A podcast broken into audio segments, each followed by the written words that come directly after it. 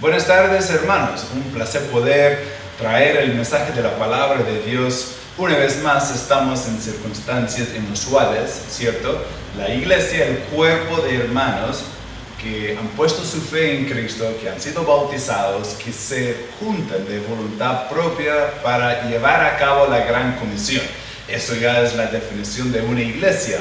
Y aunque no estemos juntos, estamos nosotros avanzando igual a, través de la tecnología, desde lejos, estudiando la palabra de Dios. Y quiero animarles ahora mismo que están allí con la familia, allí sentados viendo la grabación, quiero animarles por favor que vayan abriendo sus Biblias, que estén prestando atención igual, que dejen el celular al lado, excepto que estén usando el celular para ver la, la enseñanza y piden a Dios ahora mismo que Él hable a sus corazones. Vamos a orar. Padre, te agradezco por la oportunidad de reunirnos.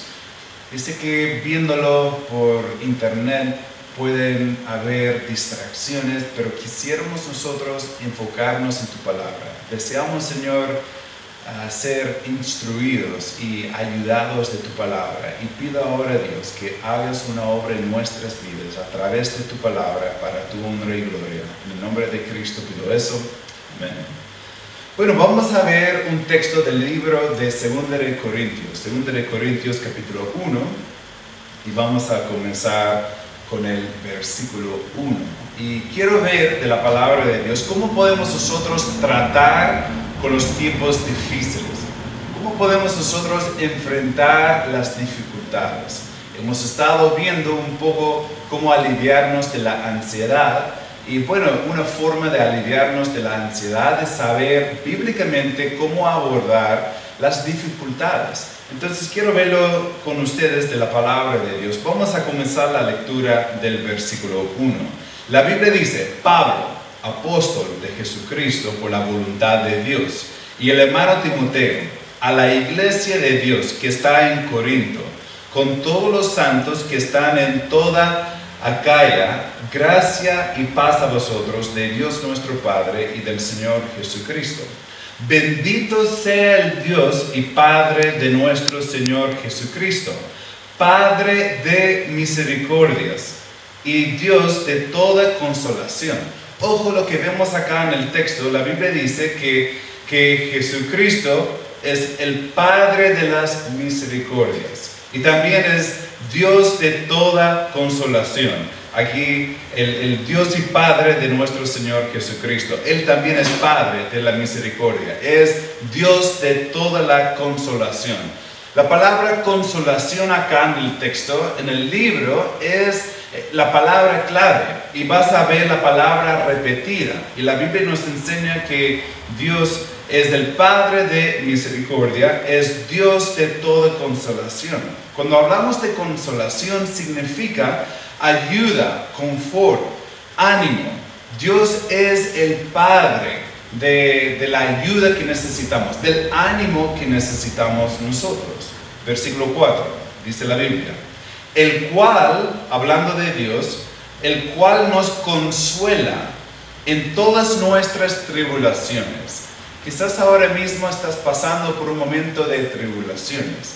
Hay incertidumbre acerca de tu trabajo, hay incertidumbre acerca de tu salud, hay incertidumbre acerca de la familia, el futuro y todo lo que va a pasar. Pero sabemos que en esos momentos de tribulaciones hay consuelo, hay ayuda, hay aliento de parte de Dios. Él está allí para ayudarnos a nosotros.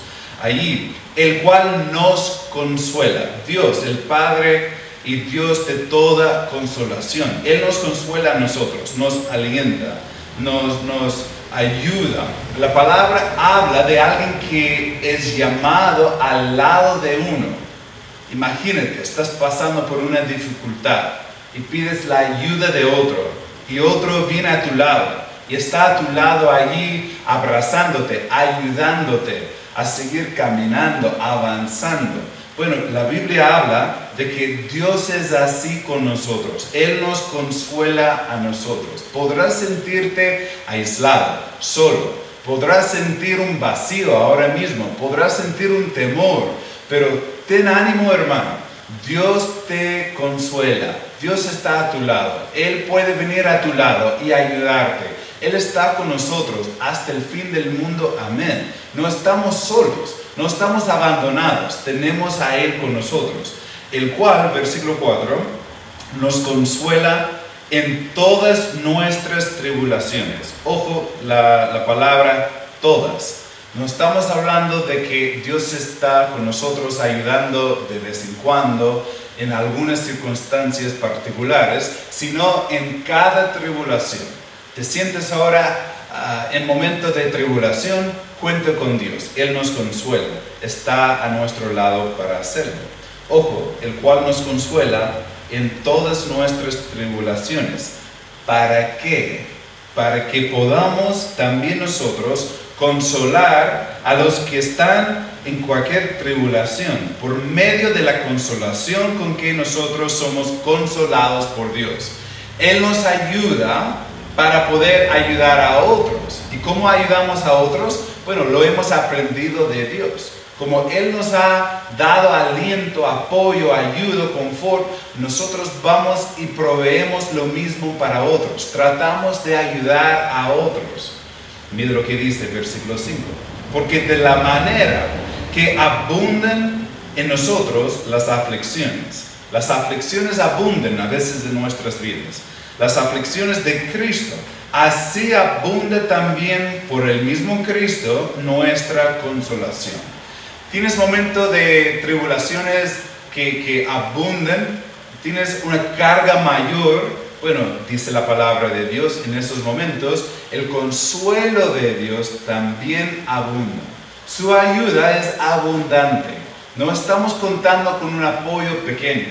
Podrías ver las noticias y escuchar tal vez ayuda menor del gobierno, tal vez en tu, en tu trabajo el jefe está viendo formas de ayudar o apoyar y, tal vez podríamos tener crítica acerca de la ayuda que podrá estar llegando por diferentes lados, pero no podemos criticar, no tenemos cómo criticar la ayuda de Dios, porque su ayuda, su apoyo interno, su ayuda espiritual sobreabunda. Y eso nos debe dar ah, mucho aliento para enfrentar las dificultades. Dice el texto, versículo 6. Pero si somos atribulados, ¿cuántos se sienten atribulados ahora? Si somos atribulados es para vuestra consolación y salvación.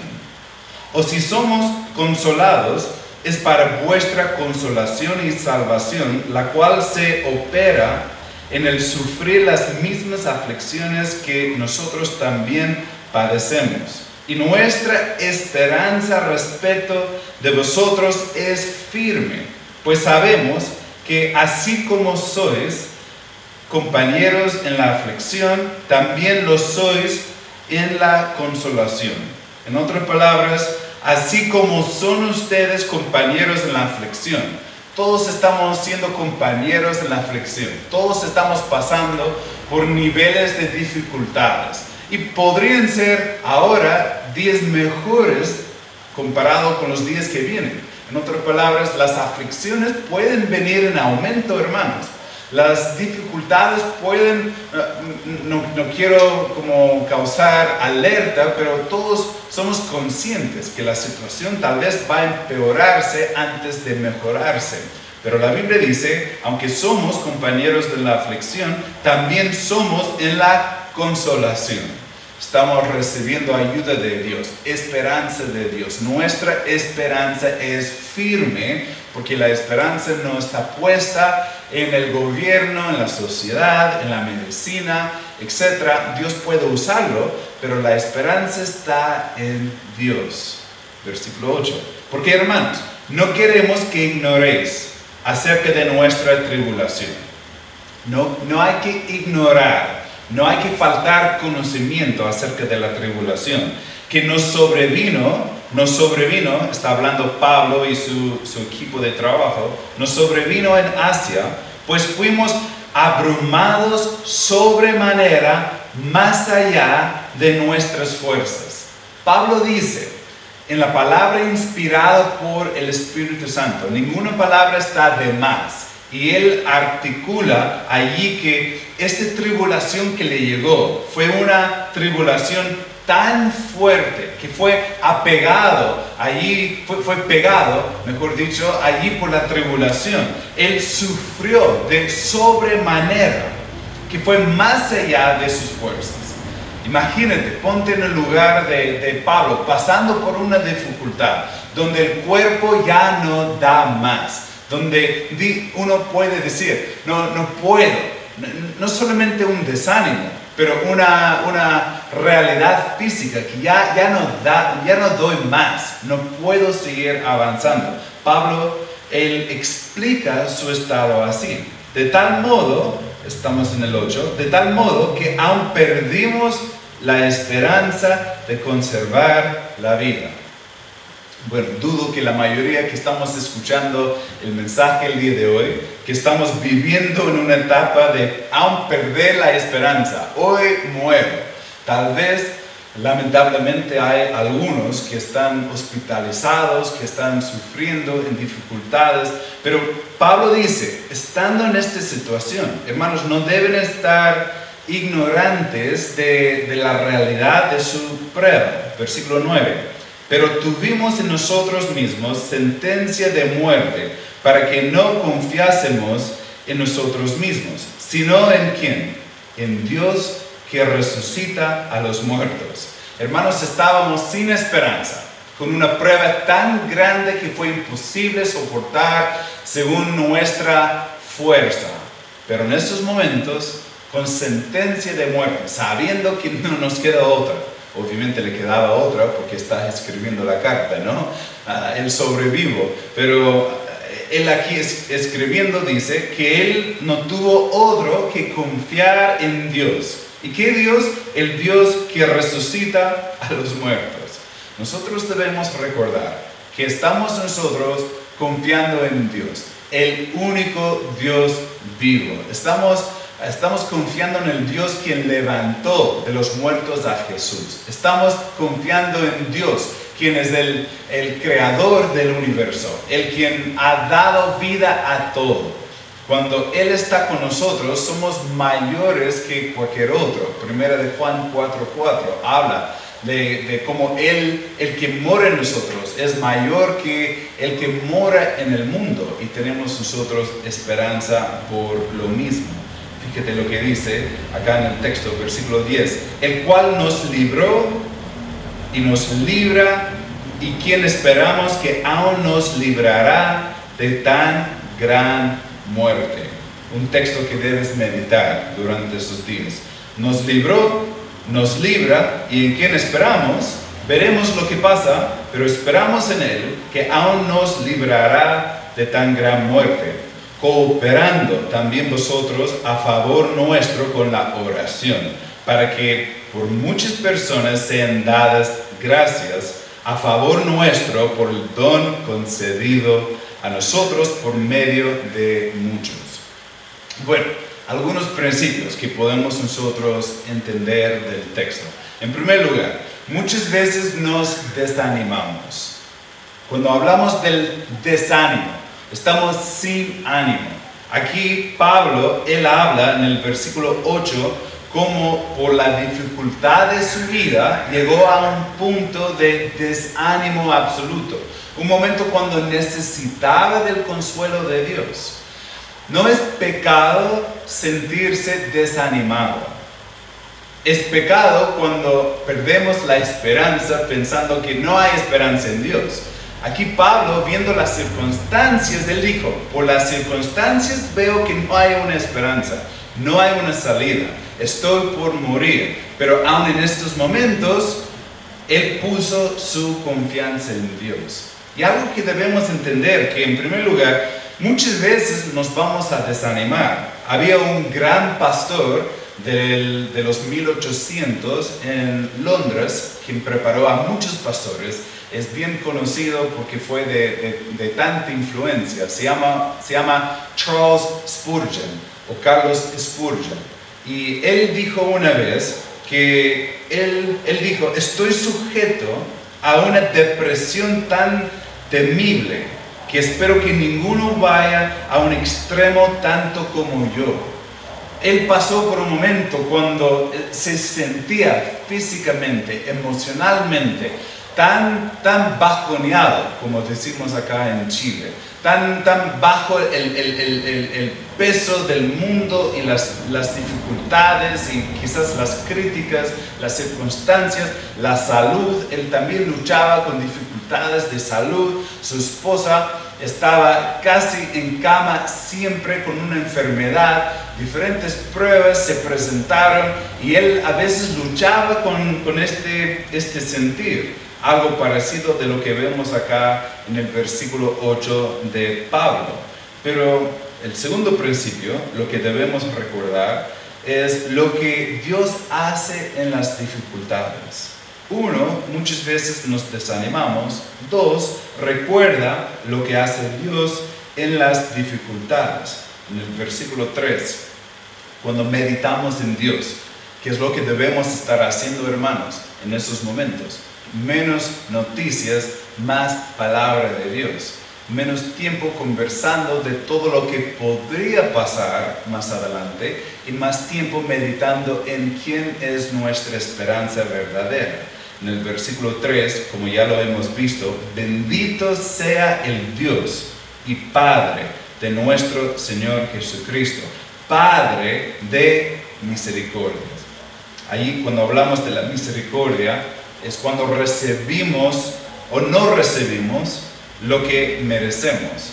Si voy ante el juez y merezco 20 años en la cárcel y el juez dice, ya, voy a dejarte sin los 20 años, pero por favor, no hay que volver a cometer el mismo error. Eso sería misericordia. Y Dios nos ha dado a nosotros tanta misericordia. Amén. Él ha sido misericordioso con nosotros y damos gracias a Él por todo lo que, lo que ha hecho y lo que no nos ha dado de lo que merecemos. La Biblia dice en Lamentaciones 3:22, por la misericordia de Jehová no hemos sido consumidos, porque nunca decayeron sus misericordias. Nuevas son cada mañana, grande es tu fidelidad. Mañana te vas a despertar viendo las noticias, quizás viendo las cifras elevadas de los casos y todo, pero ojo, mañana las misericordias de Dios son nuevas. Confía en Él, descansa en Él, disfruta de su fidelidad. La Biblia dice en Salmo 25, 6, Acuérdate, oh Jehová, de tus piedades y de tus misericordias, que son perpetuas no hay fin, siempre van a estar. Salmo 5, 7. Mas yo, por la abundancia de tu misericordia, entraré en tu casa, adoraré hacia tu santo templo en tu temor. Podemos nosotros seguir el día de hoy por la misericordia de Dios. Y no solamente es el, el Padre de la misericordia, pero también es el Dios de consuelo, el Dios quien da consuelo y lo hemos estado viendo la palabra clave aquí del texto. Él viene a nuestro lado para ayudarnos a nosotros. Curiosamente, la Biblia dice que el Espíritu Santo es el gran, ¿alguien se acuerda? El gran consolador. Y la palabra viene de lo mismo, ¿ya? De lo que estamos estudiando acá. El Espíritu Santo, el gran consolador, viene a nuestro lado. Coloca su brazo alrededor nuestro nos levanta, nos ayuda, nos anima. Y Él está allí haciendo este trabajo en nuestras vidas hoy. Echa tus cargas sobre Él, echa tus preocupaciones sobre Él, confía en Dios. Dios está obrando en nuestras vidas. Bueno, ya hemos visto dos principios. Muchas veces nos desanimamos. Recuerda lo que hace Dios en las dificultades. Y número tres, como Dios te ha consolado, ahora consuela a otros. Como Dios te ha ayudado a ti, ahora te toca ayudar a otros. Vimos nosotros en el texto, el versículo 4, el cual nos consuela en todas nuestras tribulaciones, para que podamos también nosotros consolar a los que están en cualquier tribulación. Él te está ayudando y te toca a ti ayudar a otro. A veces en momentos de tribulaciones, la, la reacción un poco más egoísta es la reacción de pensar en uno mismo, pensar en la familia de uno, pensar en la economía de uno, sin pensar en los demás. Pero en este tiempo debemos nosotros pensar, claro, en, la familia que Dios nos ha dado y, ver cómo tomar buenas decisiones, pero debemos nosotros a la vez tener un corazón para ayudar a los demás. Acá en el mismo texto, porque en el libro habla bastante del consuelo, fíjate lo que dice en el siguiente capítulo. Vamos al capítulo 2 y comenzamos en el versículo 5. Dice la Biblia, Pablo está escribiendo, pero si alguno me ha causado tristeza, no me la ha causado a mí solo, sino, en cierto modo, por no exagerar, a todos vosotros. Le basta a tal persona esta reprensión hecha por muchos. Así que, al contrario, vosotros más bien debéis, ¿qué dice la Biblia? Perdonarle y consolarle. Hay personas, la iglesia de Corinto fue una iglesia con muchas dificultades. Algunos hermanos habían pecado contra otros hermanos. Y Pablo está escribiéndoles que, bueno, se ha tratado el caso y ahora te toca perdonar, no solamente perdonar, sino consolar. Te toca llegar a su lado y ayudarle. Te toca dejar perdonado todas las cuentas y llegar a su lado y animarle, ayudarle. Es lo que hizo Dios con nosotros, ahora debemos hacer lo mismo con otros.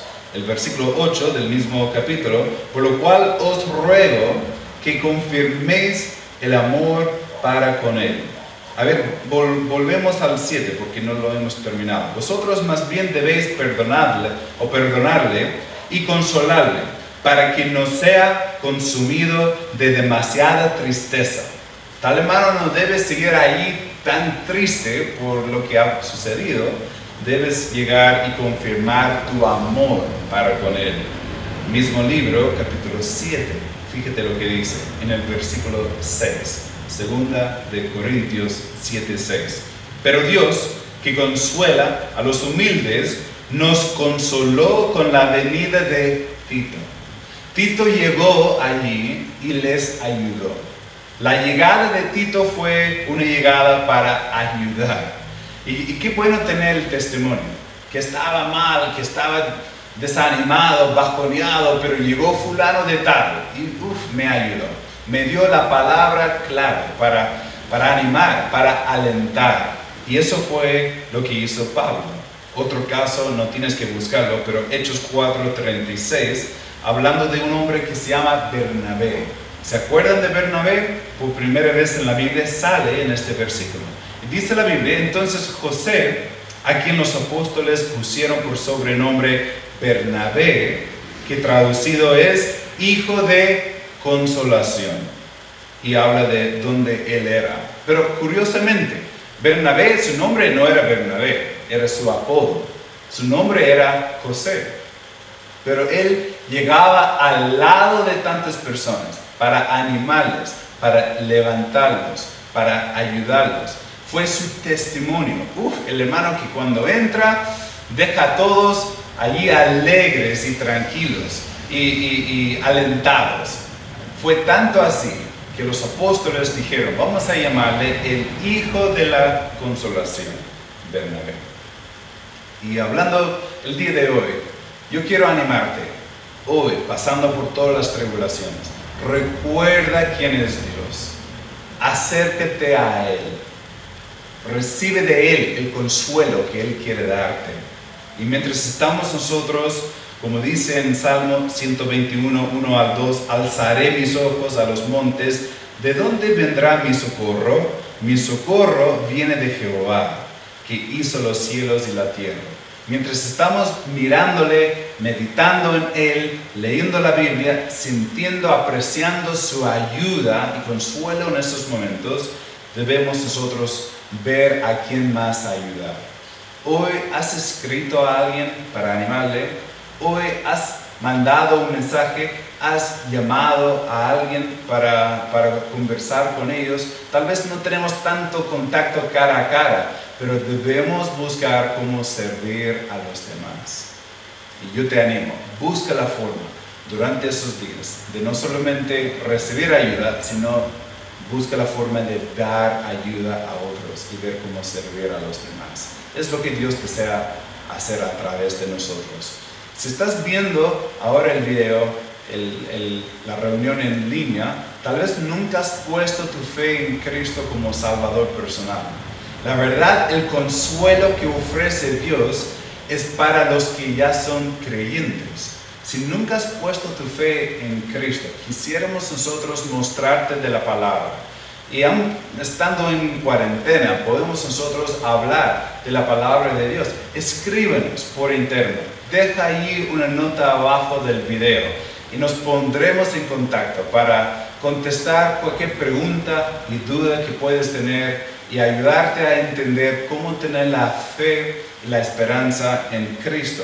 Si estás viendo el video y sabes que ahora considerar tu vida, tu familia y, tu futuro, te das cuenta que te hace falta congregarte en una iglesia bíblica.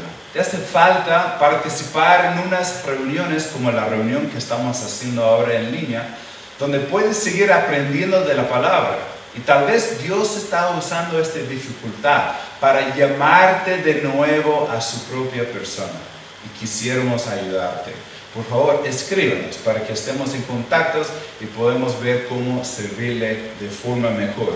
Si eres de aquí, de Pudahuel, o tal vez una comuna cercana, estás invitado y estamos aquí ansiosos de conocerle y poder desarrollar una relación allí con su familia apenas que pase esta etapa un poco difícil. Y la tercera invitación, les invito por favor que manden sus peticiones de oración. Si tienes alguna petición en particular, deja una nota ahí abajo y con el pastor Francisco estaremos nosotros orando por ti, tu familia, tus necesidades o manda el mensaje por interno. Estamos a la orden para servirles. Vamos a orar. Padre, te agradezco por lo que hemos estudiado de tu palabra. Te pido ahora mismo que vecinos, amigos, hermanos, que cada uno puede tomar una decisión hoy, una decisión de recibir tu consuelo, apreciar tu ayuda, descansar en la paz que nos das. Y también que cada uno puede decidir a buscar cómo servir a otros en este tiempo difícil. Pedimos todo en el nombre de Cristo. Amén.